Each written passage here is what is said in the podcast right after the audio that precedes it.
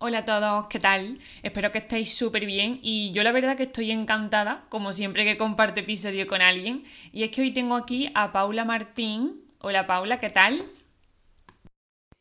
Hola María José, pues muchísimas gracias por invitarme a tu podcast. Estoy encantada de estar aquí y creo que vamos a tener una conversación muy interesante porque los temas de verdad lo merecen. Así que nada, muchas gracias por contar conmigo y bueno, pues a ver qué, qué- de qué hablamos. Bueno, voy a contar un poquito sobre Paula y ella es curadora de contenido en Podimo, que es una plataforma de podcast, y además tiene uno propio que se llama Wanderlust, que ha estrenado temporada hace súper poquito, que es sobre moda consciente y me parece un tema súper guay, pero su primera temporada trató sobre los nómadas digitales y por eso está aquí ella hoy para hablar sobre este tema.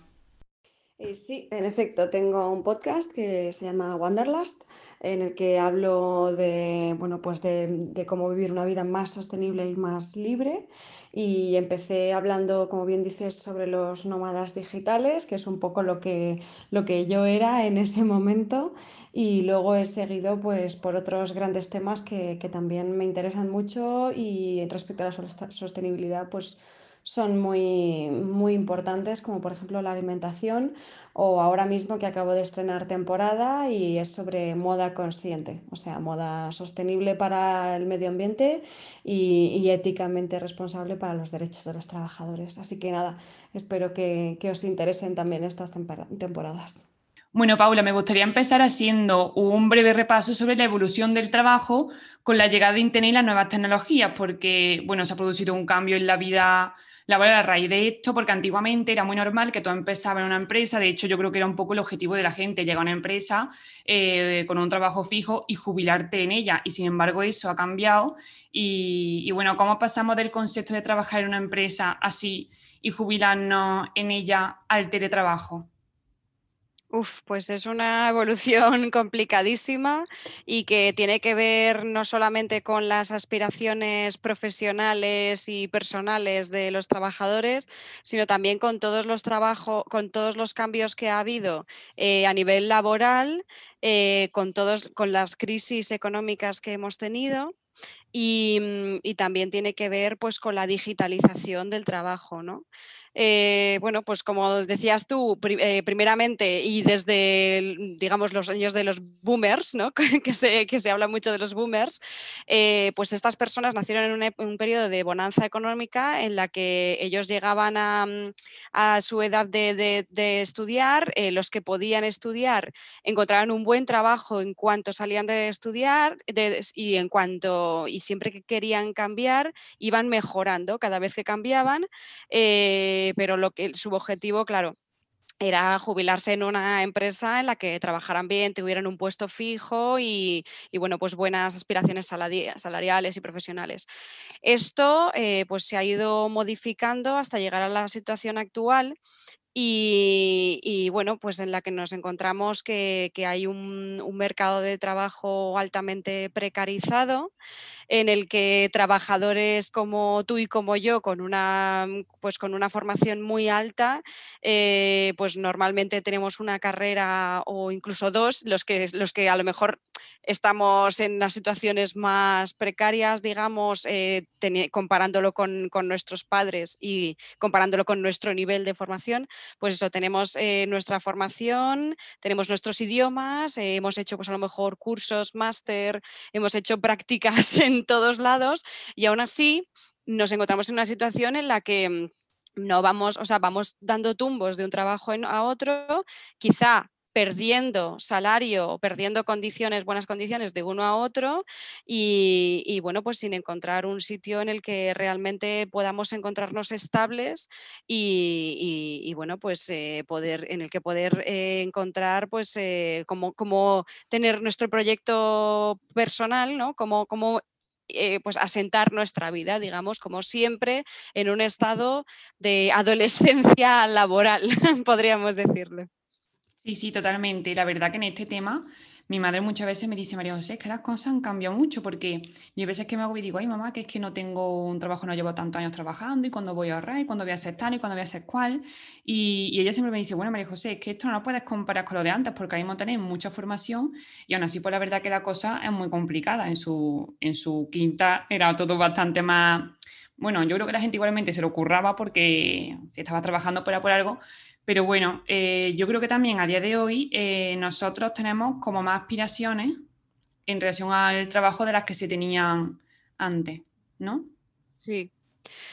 Eh, sí, claro, las aspiraciones van un poco también en línea con nuestra formación, ¿no? O sea, si tú ves que tus padres con, que no tenían ni siquiera una carrera, pues llegaron a tener un buen trabajo y un buen salario y tal, pues tú dices, ostras, pues yo con, la formación que tengo, ¿no? Las prácticas que he hecho, la experiencia que he acumulado y todo lo, lo aparte que he ido acumulando, pues eso, idiomas, cursos, prácticas, todo lo que tengo aparte, pues ostras, me voy a comer el mundo, ¿no? Claro. es un poco, son aspiraciones muy legítimas, vaya.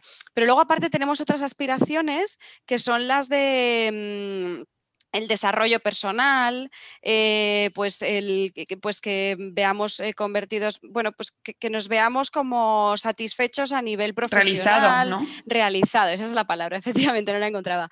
Eh, tenemos unas aspiraciones muy, muy, tenemos unas expectativas muy, muy, muy, muy altas, muy, muy altas. Entonces, por un lado, el mercado laboral no satisface esas expectativas, no las puede satisfacer porque, bueno, pues hay muchísima gente con nuestra misma formación, nuestras mismas eh, pues, em, eh, experiencia y tal, y, entonces los haya patadas y hay una competencia brutal. Por otro lado, las eh, condiciones se han deteriorado muchísimo, las condiciones laborales y también las, las condiciones económicas. y por otro lado, nosotros mismos favorecemos em, eso al estar queriendo siempre mejorar, pero no a nivel profesional laboral, sino también a nivel de expectativas personales y de, realización y tal. Entonces eso nos convierte un poco, eh, como decía en ese podcast, en job hoppers, ¿no? que saltamos de un trabajo a otro en cuanto nos ponemos nerviosos porque llevamos mucho tiempo y luego también el síndrome Wanderlust también del que hablo en el podcast, que es que siempre vamos buscando algo mejor y como no lo encontramos, pues nos frustramos mucho. Entonces son, bueno, pues es un arma de doble filo y, bueno, pues mm, es, lo que nos encontramos ahora mismo, la gente un poco de que está en edad laboral, digamos, en edad activa. Bueno, pues la verdad que hasta esta situación hemos llegado tras muchos cambios y bueno, entre ellos también eh, que todo el mundo ya ha hecho una carrera y con el tema este de Internet, que es lo que habíamos hablando al principio, Em, en tu episodio de Digitrabajadores hablabas con otra chica que se llama Paula también sobre la crisis de 2007 y el efecto que tuvo en los jóvenes y la forma de trabajar. Que además has comentado tú también la crisis ahora. Eh, ¿Qué supone la crisis de 2007 para el teletrabajo? Buf, pues eh, es un punto de inflexión muy grande porque mm, bueno, date cuenta de que hasta 2000 y pico no existía realmente mm, eh, una implantación de Internet en eh, los trabajos tan grande como lo era, como llega en los años 2000, ¿no? Y no existían los smartphones, por ejemplo, el Wi-Fi no estaba, el Wi-Fi no estaba tan extendido eh, y la gente no tenía tantas competencias digitales. Pero en 2007 nos juntamos mm, con una crisis financiera y económica brutal, brutal, que, ha durado 10 años de la, y de la que nos estábamos recuperando cuando nos ha golpeado la pandemia y con toda la fuerza. Sí, por desgracia. Y, mm, y entonces, bueno, nos encontramos con, con, una generación que es la más formada y en competencias digitales de toda la historia de la humanidad. Entonces, eh, bueno, pues eh, a mí, por ejemplo, me pilló justamente con que acababa de empezar en la cadena SER eh, como, como becaria y yo me las prometía muy felices porque decía, jova, pues yo, yo es lo justo lo que quiero hacer, quiero trabajar en radio, me encanta la cadena SER, me encantaría quedarme aquí, entonces he entrado, voy a empezar con los mejores y me voy a quedar aquí y tal. Y eso no pudo ser, me quedé un año y medio más, pero, pero luego cuando quise pues quedarme ahí profesionalmente no pudo ser porque estaban despidiendo a todo el mundo. Entonces, claro, eh, los jóvenes fuimos los más afectados por em, esa, esa crisis. Entonces, ¿qué pasó? Que los que nos acabamos de incorporar al mercado laboral, pues eh, nos quedamos como encadenados a las prácticas o vimos unas condiciones de, trabajo salvajes, salvajes. Entonces, muchos de ellos, eh, entre los que me encontré más adelante, se vieron forzados a convertirse en autónomos porque era un poco la única forma de que te, de que te contrataran. Había muchos falsos autónomos, hay muchos falsos autónomos, pero ahora ya hay más, más ojo puesto en esto. Y, luego aparte, pues eh, trabajar de freelance era la única forma de asegurarte que, pues, que, te, iban a, bueno, pues a encargar tareas y tal. Y entonces, claro, tú estabas eh, de aquí y de allá, una factura de aquí, una factura de allá, ¿no? Y mientras tanto tenías que pagar eh, un alquiler en una ciudad como Madrid, por ejemplo, que es donde tenías más o menos tu trabajo, y con unos alquileres eh, altísimos. Sí que han bajado un poco con las crisis y tal, pero no tanto como para permitir que la gente tenga una vida digna, digamos, con los salarios que hay o, como freelance. Entonces ahí vemos que, aparecen, bueno, los, nómadas digitales ya mm, es un término que lleva unos años, desde finales de los 90, pero es cuando comienza a haber una comunidad fuerte, porque claro, la gente no se puede permitir un alquiler, pues y está de autónomos, pues dice, bueno, pues puedo trabajar desde aquí o desde Tailandia, que es un sitio paradisíaco y que me cuesta 10 céntimos comer, por ejemplo. Claro. Y 10, euros dormir cada noche. Sí, bueno, todo lo que no sea una ciudad grande tipo Madrid Barcelona, que los precios son mm, desorbitados y es verdad que ahora con la pandemia y tal, mucha gente se está yendo de allí y están bajando bastante alquileres, pero bueno, al final mm, no deja de estar equiparado con lo que ganan los jóvenes. Mm, y lo que has dicho de, de las nómadas digitales, que vamos ya un poco más de lleno en el tema, me resultó muy curioso porque en tu podcast dices que este término surge en, 1997 y parece que es una cosa como súper nueva, pero realmente, bueno, no ha pasado tantos años, pero que a mí me sorprendió porque pensaba que era más reciente. Pero eso no es hasta 2007 cuando ya hay una comunidad como tal. Em, ¿Qué son exactamente los nómadas digitales? Pues los nómadas digitales, eh, digamos, en la acepción más simple que puede haber, son personas que trabajan por Internet y que pueden hacerlo desde cualquier parte del mundo. O sea, esas son las dos características más importantes, tener un trabajo online o, varios trabajos que puedas desarrollar con una conexión a Internet y con un portátil o con un smartphone, lo que sea, y que puedas, y la deslocalización digamos, que puedas hacerlo desde cualquier parte del mundo siempre que haya una conexión a Internet. Eh, en principio, pues estos nómadas, así como lo que más mm, llamativo es, es gente, como te decía antes, que vive en comunidades de nómadas digitales, entre comillas, o sea, no, no vive en comunidades, pero que hay, hay una comunidad que, se, que vive, pues a lo mejor la más, la más fuerte puede estar en, en Tailandia, eh, ¿no? en el sudeste asiático, donde los precios del alojamiento y de la comida son muy, muy, muy baratos.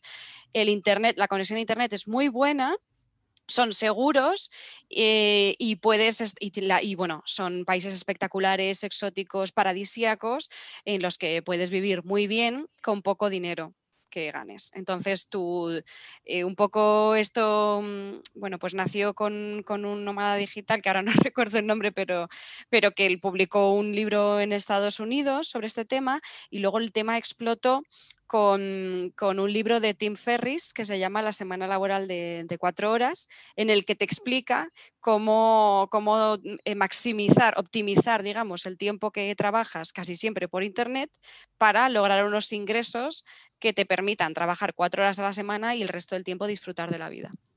Claro, eso te iba a preguntar porque eh, también, o sea, no solamente una característica propia del nómada que le permite estar en, diferentes sitios, no tienes que una oficina en un sitio concreto, sino también el tema del horario. ¿no? Claro, de, de las horas que estés trabajando, que no necesitas estar ocho horas como tal, como mínimo, muchas veces en un sitio concreto.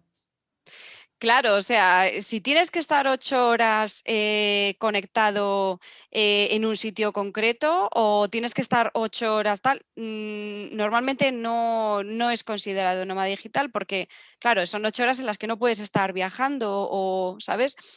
Normalmente esto tiene que ver con una mayor flexibilidad y una mayor libertad. Entonces tú eh, tienes unas, mm, digamos, unas tareas que realizar, unos objetivos que cumplir, pero ya mm, a, las horas a las que lo hagas y tal, pues eso ya es independiente y eso te lo gestionas tú. Y es un poco la belleza de, este de esta forma de vivir, digamos, que te permite una libertad muy grande en la que puedas estar viajando un lunes a las 10 de la mañana, porque pues ya llegarás a lo mejor dentro de 8 horas a tu destino y te pones a trabajar cuando puedas y tal, y aún así todo está bien, ¿no? O sea, tienes una flexibilidad y una libertad que te permiten viajar y eso es un poco como lo que más eh, atrae de este estilo de vida. Yo creo que esta es la diferencia principal ¿no? con el teletrabajo, porque cuando hablábamos por teléfono te lo pregunté, porque claro, puedes decir, bueno, pues si lo que puedes es estar en otro sitio trabajando, entonces como el teletrabajo, que trabaja, pues en tu caso lo que sea, pero el teletrabajo al final está sujeto a un horario porque depende de compañeros, que estéis todos conectados a la misma hora, para que tal te pase no sé qué cosa, para una reunión, para no sé qué. Sin embargo, el nómada digital no tiene que estar a la misma vez que los demás, entonces, pues bueno, tiene esa flexibilidad ya no solo de sitio, sino también eso de, horario de que, no sé, como si quiere trabajar durante toda la madrugada porque es que va camino de no sé dónde, ¿no? Claro, claro, efectivamente. Sí, ahora mucha gente eh, también ha dicho que qué gracia el teletrabajo, ¿no? Con esto de la pandemia, con el confinamiento y tal. Pero tenemos que tener en cuenta que el teletrabajo que ahora mismo tenemos no es, digamos, eh, como estaría concebido en la idealización o en la, o en la concepción que puedan tener estas personas sobre el teletrabajo o el trabajo en remoto. Eh, tú ahora mismo tienes que estar encadenado a tu casa. Eh, durante ocho horas porque tienes videollamadas, que mandar emails, que trabajar en coordinación con grupos y tal, y esto no es, mm, digamos, un teletrabajo o un trabajo en remoto como el que hablábamos, porque mm, hay una pandemia que imposibilita que eh, estos grupos eh, se puedan reunir eh, para trabajar en condiciones normales. Y esa es la única cosa que les separa de estar en una oficina el que haya una pandemia que, impida, pues, que, favorezca la distancia social. Entonces, estas personas que, bueno, los nómadas digitales lo que planteaban era que, tú pudieras estar viajando y, a lo mejor buceando en vez de estar fichando en una oficina, ¿no? Que eso sería como, como lo ideal. Pero debido a, a lo que nos toca ahora, pues, por ejemplo, hay muchas personas como las madres, que las madres y los padres, pero sobre todo las madres, que son las que más están comiendo con patatas esta situación, que tienen a sus hijos eh, en clases online, eh, pues por casa, pegando gritos y tal, mientras ellas intentan tener una videollamada por Zoom. Entonces, esto no es eh, el teletrabajo como estaba concebido en un principio y como debería ser. El teletrabajo es una situación de flexibilidad y de libertad que no te mantiene encadenado a un mismo sitio, sino que posiblemente que tú puedas mantener reuniones físicas presenciales con tu equipo, pero también que puedas estar... Em, pues haciendo un viaje, eh, teniendo tus horas de ocio o, bueno, pues em, trabajando en otras horas que no sean las de un horario de oficina normal. ¿Y mm, tú crees que el trabajar de esta forma como eh, nómada digital hace que el trabajo sea un poco más lento porque, bueno, pues yo creo que habrá cosas eh, que no puedas hacerlas tú solo, que también dependa de la gente, también según el trabajo, pero habrá algunos que dependas de, a lo mejor tú mm, eres autónomo, pero bueno, le estás prestando un servicio a alguien esa persona pues te tendrá que responder algo que no trabajas solo, solo al 100%. Y ellos a lo mejor en ese momento pues no están disponibles o no están conectados o lo que sea. ¿Dices como nómada digital? Sí, que sí. Si tú crees que ese tipo de trabajo así puede que, que ralentice el ritmo por el hecho ese de no estar a la vez que otras personas que necesitas para poder realizar tu trabajo.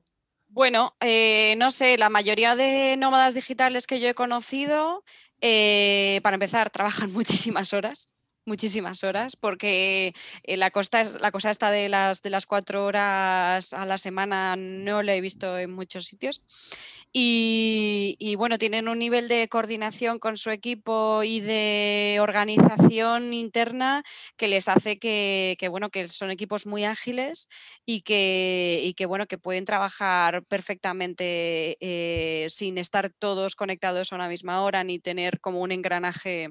Eh, como, el que me está diciendo, pero mm, sin duda son, es un tipo de trabajo que no necesita una inmediatez ¿no? Como a lo mejor el que no estamos acostumbrados al trabajar en oficinas o en grupos.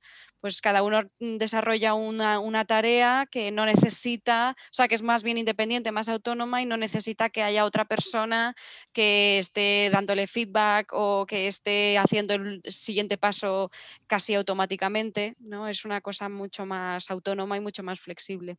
En lo que yo he visto. Bien organizado y también supongo que será según el tipo de trabajo. Claro, sí, sí, dependerá del tipo de trabajo, pero precisamente por eso, eh, pues esta gente mm, eh, tiene un, bueno, eh, tiene unos, unos trabajos que, que, pueden desarrollar de esta forma y no se ve impedido el trabajo porque tú estés viajando o porque tú estés en otro uso horario y no venga bien justo porque son las 6 de la mañana donde estás o no, o sea, como que está todo muy organizado para que puedan hacer todas estas cosas y al mismo tiempo el ritmo del trabajo no se vea resentido. Pero bueno, eso ya lo tienes que preguntar a, una a un autónomo o a un empresario que trabaje de esta forma, que los hay muchos y, bueno, yo, yo veo que les veo llevar adelante proyectos bastante grandes y tal. Y sí que es cierto que que son muy hombres orquesta, hombres y mujeres orquesta, hay muchas cosas que hacen de todo, ¿sabes? Eh, pero bueno, también es cierto que tienen equipos de trabajo y algunos de ellos bastante grandes y bueno, yo veo que llevan adelante proyectos grandes y oye, pues bastante, bastante como en una oficina. Incluso te digo que a lo mejor en las oficinas el, eh, esto es más ortopédico, es más em, llevar adelante un proyecto muchas veces es más difícil porque el trabajo es más lento porque tú haces tu tarea y ya está. Esperas a que te manden otra o no. Bueno, mm, depende un poco. Bueno, pues entonces yo que la verdad que no sé de gente que eso, que lleve proyectos grandes y tal de esta forma, pero vamos, que sin duda estarán organizados. Y lo que para mí creo que sería un problema o mi duda, eh, lo tendrán eso más que controlado. Pero entonces, ¿qué desventajas tiene ser nómada digital? Porque yo creo que las ventajas sí que las tenemos más o menos claras. Ojo, pues desventajas también las hay, ¿eh? desventajas las hay y bien gordas porque, bueno, pues es un poco lo que me encontré. Yo cuando empecé con esta, con la serie, la temporada esa sobre nómadas digitales, quería un poco de hablar de mi propia, de mi propia experiencia, ¿no? Y quería, pues, hablar tanto de lo bueno como de lo malo. Entonces, eh, bueno, pues, eh, por ejemplo, hay una que es, que es la que más grave me parecía y era la desprotección laboral como, como autónomo, porque tú al final, bueno, em, pues eres eh, empresario de tu propia, jefe de tu propia vida, digamos, y esto tiene una desprotección laboral muy grande que puede tener cualquier autónomo en España, ¿sabes? Como autónomo tú tienes esa desprotección em, que, lo que hace es que tienes, tengas que estar detrás de clientes persiguiendo que te paguen facturas, eh, pues eh, exigiendo que se, que se cumplan los términos de un contrato que a lo mejor muchas veces no se cumplen. Eh, bueno, pues eso es un poco lo que, lo que yo veía. Luego a lo mejor confrontando esta opinión con un nómada digital que te comenté, Carles Navarro del podcast Nómada Digital, pues él veía la misma desprotección en los trabajadores eh, con, en nómina, digamos, pero a mí me parece que eso no es así, aunque haya pues, sindicatos de autónomos. Eh, no, hay un convenio tan, tan claro, eh, luego al nivel de prestaciones y de subvenciones y pues prestación por desempleo, maternidad y tal, la desprotección es mucho mayor. Y luego también yo veo que pues al estar viajando todo el rato o al menos al no tener una residencia em, fija, pues también eh, bueno, pues introduce un tema de, inestabilidad, de impermanencia, que, crea un poco de pozo, ¿no? A mí me, me, produciría, porque yo no he vivido todo el rato viajando como mucha de esta, de esta gente hace, me produciría pues como una sensación de no pertenecer a ningún lado, ¿no? Eh, yo creo que también eso a nivel eh, laboral, eh, pues a lo mejor si tú trabajas para una empresa, pero como freelance, eso también crea que no mantengas, que no crees vínculos ni refuerces vínculos con los otros trabajadores de la empresa, lo cual es muy importante, aunque no lo veamos porque tú no estás compartiendo tus condiciones de trabajo, eh, ni lo que te ha pasado con el jefe, ni lo que, mm, pues un poco las condiciones que tú tienes, lo que te ha pasado, lo que, lo que debería ser, tú esto no lo estás compartiendo, entonces no se está reforzando ese vínculo, esa unión entre trabajadores, que es lo que creó el movimiento sindicalista y que es tan importante para defender tus derechos, ¿no? Y para enterarte un poco de lo que está pasando y, bueno, pues que, todo esto se, cumpla, ¿no? Tus derechos, tus reivindicaciones, las regulaciones. Entonces era un poco lo, más importante que, que yo vi. Y luego aparte, pues, pues bueno, como mujer también eh, lo hablábamos antes, eh, que bueno, pues las mujeres tenemos un nivel de precarización más alto que los hombres, eh, pues por el simple hecho de ser mujeres y de ser personas que podemos gestar, ¿no? Si, bueno, si puedes gestar y en cualquier momento en la mente de un empresario que no sea muy ético, le puedes crear un problema a la empresa, pues eh, un empresario va a, mm, bueno, pues va a intentar no tener en plantilla demasiadas mujeres en edad de concebir, eh, que no tengan mm, pues un contrato demasiado fuerte o demasiado con, un salario muy alto para que no le cree problemas si, si quiere desprenderse de ese trabajador. Bueno, en fin, tiene, tiene algunas eh, contraindicaciones, digamos, un poco, un poco graves, sí.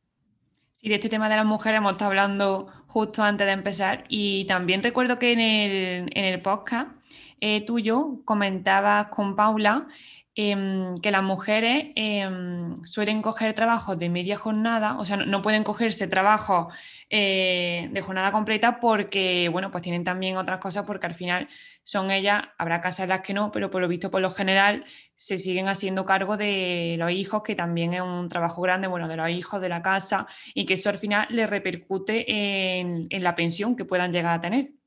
Sí, sí, claro, claro. O sea, imagínate, eh, una mujer que, mm, bueno, como me hablaba esta, esta chica, em, eh, María, José, María José Rivero, creo que se llama, en el podcast, eh, bueno, pues ella decidió hacerse freelance en un momento en el, de, bueno, pues en el que se había quedado sin trabajo y no veía como otra salida porque no encontraba trabajo.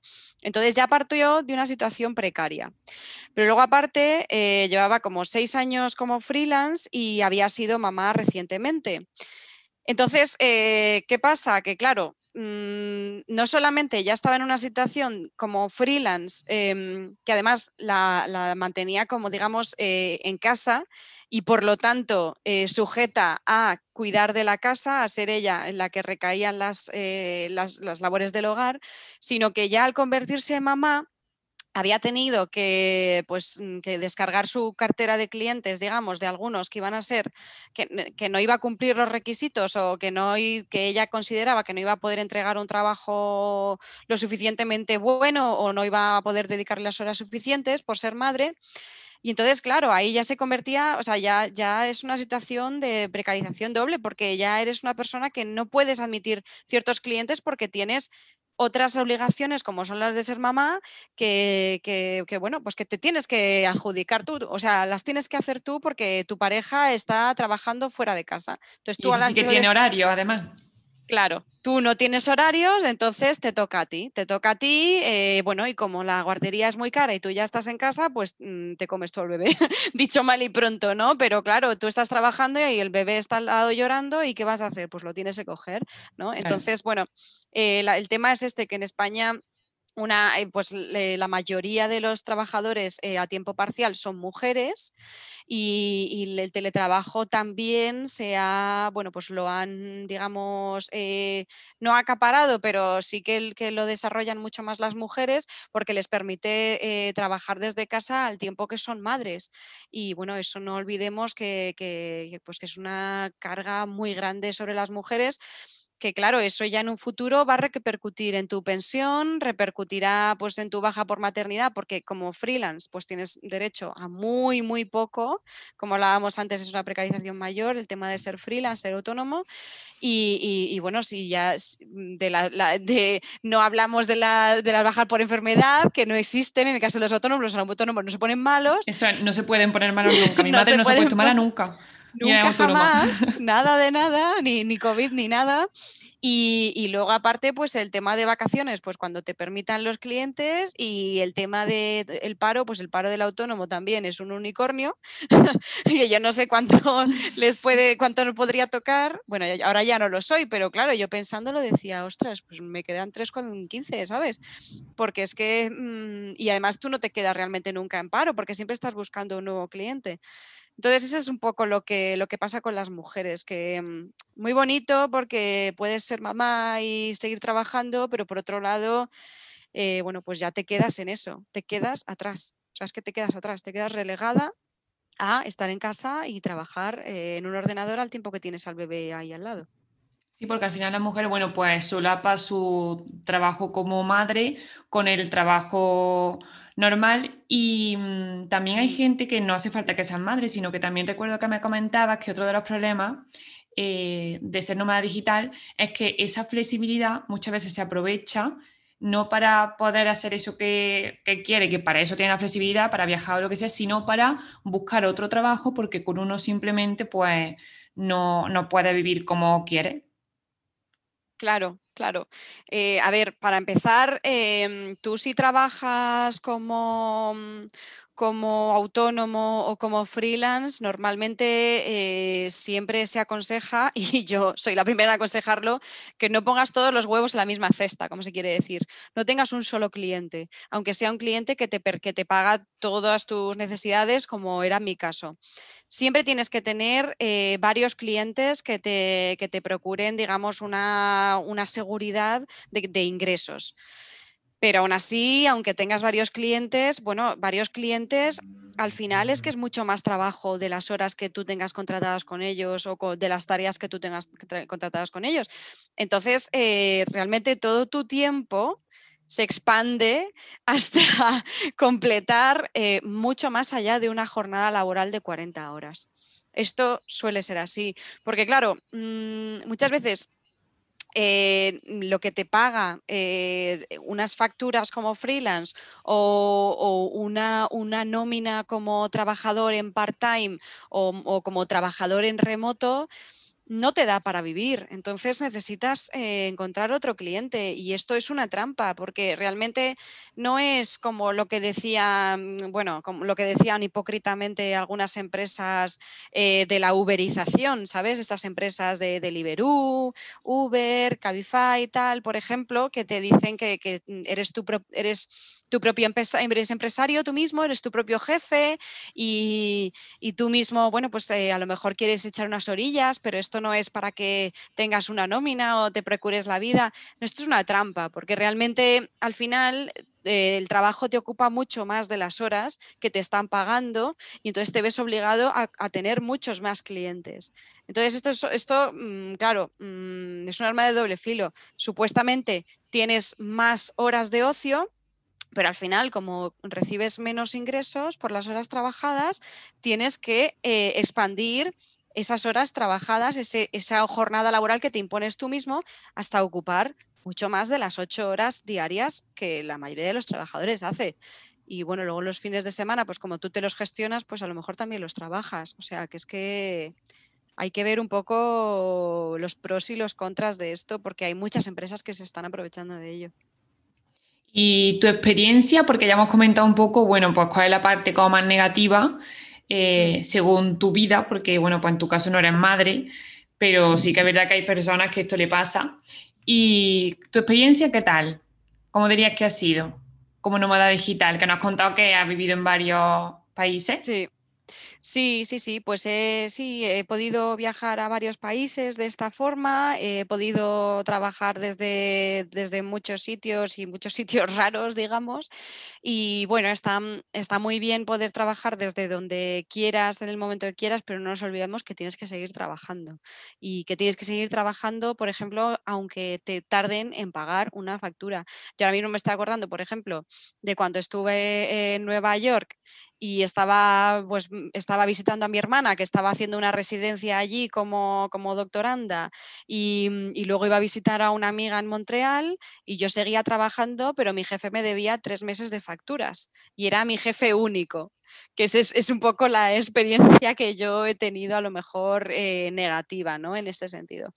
Entonces, por un lado, eh, yo estaba genial porque trabajaba, digamos, tenía contratadas como 20 horas laborables a la semana con, con, con un, bueno, pues con un cliente inglés eh, que llevaba, era, digamos, pues como editora, redactora jefe de una mm, eh, de la parte de información de una consultoría británica, una consultoría financiera, y yo llevaba la parte de, pues, de las noticias, gestionaba un, eh, equipo de, redactores especializados en Europa, eh, bueno, en varios países, y, bueno, lo que te decía antes de los trabajos, de los equipos, cómo se gestionaban, pues bueno, ellos tenían que ir subiendo, pues subiendo las noticias y tal, y yo tenía que, mm, pues que mm, ir aprobando, enviando los temas que se iban a hacer, tal cual, y, luego no había ningún otro horario, aparte de los miércoles a las 8 tenía que estar todo, todo subido, todos los temas, yo aprobarlos y tal, y al día siguiente enviar la newsletter.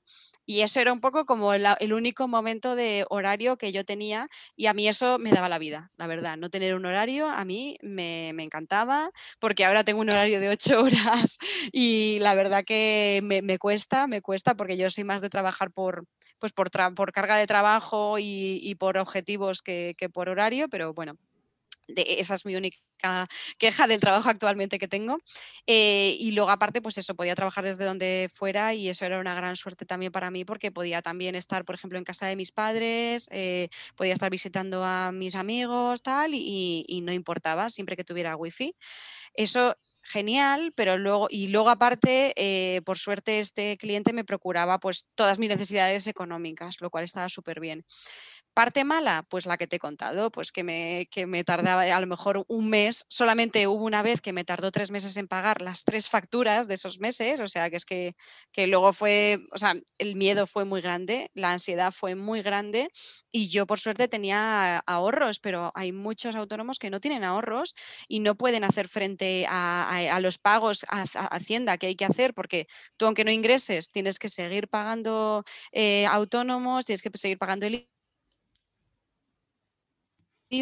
y ostras, si no te ingresan una, la factura un mes, eh, muchas veces te vas a la ruina, ¿eh? directamente estás en números rojos y no sabes cómo hacer, o sea, te quedas sin comer directamente. Entonces, eh, y luego la, otra parte mala fue que cuando empezó la pandemia, pues, este, pues este consultor británico pues, lo vio muy mal para su empresa y decidió prescindir de todo el personal prescindir de todo el mundo y entonces, eh, claro, pues eh, todos, entre comillas, nos fuimos a la calle y nos fuimos a la calle con lo opuesto, de un día para otro. Entonces, los que no tuvieran ahorros, no, mm, pues lo han pasado mal eh, y yo, pues por suerte, tenía ahorros, tenía un proyecto de podcasting que he seguido desarrollando y luego aparte encontré trabajo pronto. Pero, mm, ojo, que es, no, sí, pero ese tema ha sido complicado para mucha gente. De hecho, yo creo que es mm. mm, algo que hemos aprendido todos, porque habrá personas que se han llevado un aprendizaje de la pandemia, otros otros, pero este de tener ahorro creo que ha sido mm. el básico para todo el mundo, porque al final dice, bueno, tres meses, tres meses pasan rápido, sí, pero tres meses teniendo que pagar factura sin tener eh, ni un ingreso, son muchos meses. Sí. O sea que no es fácil eso. Son muchos. Y, además, si vives en una ciudad como esta, que yo vivo en Madrid, y pagas un alquiler de los de verdad de aquí y tienes que pagar la comida como ¿Sabes? No, no tienes ahorros, es que no tienes ahorros. Con los salarios que hay ahora mismo y como freelance aún peor. Entonces, claro, eh, te vas a tu pueblo de, vuelta directamente o a casa de tus padres. Sí, es complicado eh, bueno, en Madrid, cualquier ciudad con los precios de, alquiler similar. Pero mm. bueno, yo creo que así como eh, si lo miras de forma global, ¿no? Tu experiencia yo creo que ha sido positiva, ¿no? Porque las cosas que me comentan negativas también son comunes a otros tipos de trabajos, sí, o sea, tipo de trabajo, sin ser nómada digital, que esos riesgos también están muchas veces. Entonces, pues bueno, yo creo que la parte positiva, que hayas podido viajar y que hayas podido disponer de, de tu vida realmente, como quieras, es bastante importante, ¿no? Y pesa mucho. Sí, sí, ha sido muy importante porque además me ha dado la oportunidad de, desarrollar otras partes que yo tenía inquietud, como era pues los podcasts, eh, que puse en marcha este podcast. Estuve trabajando luego un año para otra empresa como, como eh, bueno, pues eh, responsable de comunicación. He estado llevando adelante pues la coordinación de un reporte, un, un informe sobre cómo iba a el Brexit a España, em, he podido, pues eso sí, viajar y realmente si no hubiera sido por, por el COVID no me hubiera quedado sin este cliente, digamos. Pero la, cosa que yo, o sea, mi experiencia eh, en sí ha sido muy positiva, efectivamente, pero por otro lado... Mm, yo lo que quiero decir con esto, con estas esto de, mis, de las, partes negativas que yo veo es más bien como un aviso a, navegantes de los que quieran llevar este tipo de vida. O sea, que tengan en cuenta, mm, bueno, pues estas cosas que pueden pasar, que pues no te paguen una factura, que la, la desprotección, no sé qué, y que actúen en consecuencia. O sea, que se protejan de alguna forma, que sí, que tengan varios clientes y tal. Y luego aparte, no, o sea, no es lo que, lo que quiero, no es como quitarle lustre un poco a esta forma de vida que a mí me, gusta mucho, realmente me, encanta y, sigo trabajando un poco, sigo en remoto, puedo trabajar desde donde quiera, está genial, eh, pero sí que es cierto que ahora me siento mucho más protegida al nivel laboral. Entonces yo lo que quiero es un poco que, que esta forma de vida se vea potenciada y protegida con más regulaciones laborales y tal, que yo no sé si esto es lo que se va a poder hacer en un futuro, pero ah, el tema de los autónomos se tiene que, mejorar a nivel de regulación laboral y tal, porque, porque es un poco como vamos a trabajar todos en un futuro, es así, y, y, como nómadas digitales vamos a trabajar muchísimos en un futuro por esto, porque es que ya las empresas han visto que las oficinas, ¿para qué? Si es que trabajamos mucho más y mucho mejor, cada uno desde su casa o desde donde quiera, nos podemos conectar perfectamente. Hay mil millones de aplicaciones de, bueno, pues de programas que te permiten trabajar de esta forma y la gente trabaja y, bueno, y, muchos, o sea, la mayoría valoran esa flexibilidad y esa libertad y ese poder, esa comodidad que te permite el estar en tu casa o el estar donde tú quieras. Entonces yo creo que, esto va a ser un poco el futuro, pero que hay que actuar en consecuencia y regularlo y, bueno, pues eh, apoyar que, eso sea, que sea más seguro para los trabajadores.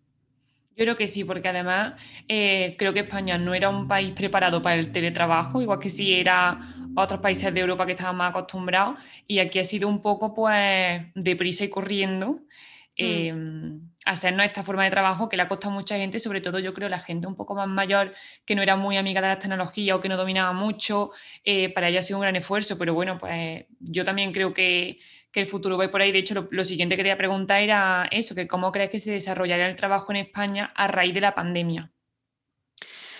Pues bueno, eh, efectivamente, es que es lo que decías, no estábamos como mm, no, no, estábamos como preparados, digamos, para el teletrabajo, pero en, España siempre pasan las cosas así, pasan de golpe todo. Entonces, eh, de golpe, eh, Telefónica mejoró la red de fibra óptica de, todo el territorio español de una manera impresionante y mm, la cobertura a nivel del territorio español ha sido, es la mejor ahora mismo yo creo que de todo el mundo, literal. Eh, y sí, seguía hablando, eh, salía hablando el CEO de, Telefónica y era brutal el esfuerzo que se había realizado en el poco tiempo que dio para prepararse para el confinamiento. De golpe y porrazo nos encontramos con que lo que antes te decían eh, los, bueno, pues los, los, jefes de las empresas, los, los, los, de la COE, tal, que eso no se podía hacer, que eso como, como que trabajar desde casa, que había que estar presencialmente, que no sé qué. Sí, sí, sí, sí que se puede hacer se podía hacer y aparte aumenta la, productividad y aparte, pues eh, aumenta la felicidad de los trabajadores que están trabajando en un entorno mucho más mm, cómodo, mucho más amigable y, bueno, están trabajando por, no por objetivos, sino por presencialismo, ¿no? Ese calentar la silla que veíamos antes. Entonces, pues es eso, las empresas se han dado cuenta de que sí que se puede hacer, de que los resultados son mejores y que aparte se están ahorrando eh, un montón de dinero claro, en espacio que no solo haya la productividad de la gente, sino que ellos tienen unos gastos fijos importantes porque, bueno, habrá sitios donde sea más barato, pero en Madrid, en pleno centro, ¿cuánto cuesta ahí un alquiler de una oficina? Es una pues barbaridad. brutal, brutal. Hay oficinas que te pueden costar eh, 30.000 euros al mes y, es brutal, es brutal y, pasa. Y, bueno, pues eh, claro, eso se lo están ahorrando las empresas, están ahorrando los gastos, que también eh, bueno, pues las empresas deberían correr un poco con los gastos derivados del teletrabajo para los, trabajadores ahora mismo en sus casas, ¿no? Lo están haciendo, por ejemplo, en mi empresa lo están haciendo y oye, pues se valora porque, claro, mm, tú estás pagando más de calefacción, más de luz y de todo, ¿no? Em, y bueno, pues yo creo que en el futuro vamos a ir a una mayor digitalización, eso es obvio, y, bueno, por otro lado sí que es verdad que, se necesitaría la presencia física porque no somos robots mm, y, sí que es cierto que, bueno, también trabajar a distancia lo que hace también es un poco que aumenten los malentendidos y que se pierda un poco ese calor humano. Entonces sí que necesitaremos de vez en cuando juntarnos para mm, tocarnos, ver que seguimos siendo de carne y hueso y que somos personas y que sentimos y, bueno, y también pues em, limar asperezas, eh, resolver malentendidos y tal, que sí que es verdad que se crean con, con, el, con la comunicación ¿no? a distancia Em, y luego aparte lo que va a provocar esto es que se aumente la brecha digital. O sea, se va a aumentar la brecha entre los trabajadores que, trabajan, que tienen mayores competencias digitales y los que no, y los que no tienen esas competencias, que se van a quedar atrás se van a quedar atrás y cada vez con peores condiciones laborales y por tanto condiciones de vida, digamos. Entonces, los, eh, las personas que tengan una educación superior y que tengan unas competencias y que sepan hablar inglés y que puedan adaptarse a este modo de vida, pues van a prosperar, digamos, en este ambiente y las personas que no sean capaces de, mm, adaptarse a este ambiente, pues se van a quedar atrás y con, con peores perspectivas cada vez más. Así que esto lo que también favoreces un entorno mayor, más competitivo. Mm, mm. Sí, bueno, yo creo que, sí, que habrá gente que, bueno, que, sin más no le quede otra y que tenga que ponerse las pilas. Yo creo que también, igual que los jóvenes, estamos súper concienciados de que siempre tenemos que estar eh, aprendiendo, porque las cosas cambian muy rápido. Eh, esa mentalidad, a lo mejor, la gente, pues, bastante más mayor que yo, eh, y sí, que siguen trabajando, no la tienen y, para ello un esfuerzo grande, pero bueno, creo que también es que lo que se necesita, porque si todo evoluciona así, pues tampoco te queda otra, realmente. Mm. Sí, sí, no nos queda otra. O sea, no queda otra que ser una persona versátil, que ser todoterreno, que mm, adaptarse a situaciones cambiantes rápidamente y que ser ágil en esto, porque si no, lo que digo es que te quedas atrás. Sí, mm. totalmente. Bueno, pues, Paula, yo creo que ya llegamos al final del podcast, que yo creo que hasta nos hemos colado un poco de los 20 minutos que yo estimo que duran estas. Ay, perdón. no, pero da igual porque. rollo mucho. no, no, pero, pero está bien porque, Jorín, creo que, que el contenido es interesante y que como una cosa que todo el mundo estamos viviendo y quien lo escuche probablemente esté pues en eso, en unas prácticas, en sus primeros trabajos y ojalá que lo escuchen personas que lleven muchos años ya trabajando, que llegue a todo el mundo, pues yo creo que le va, que le va a gustar, pero bueno, ya vamos a ir despidiéndonos.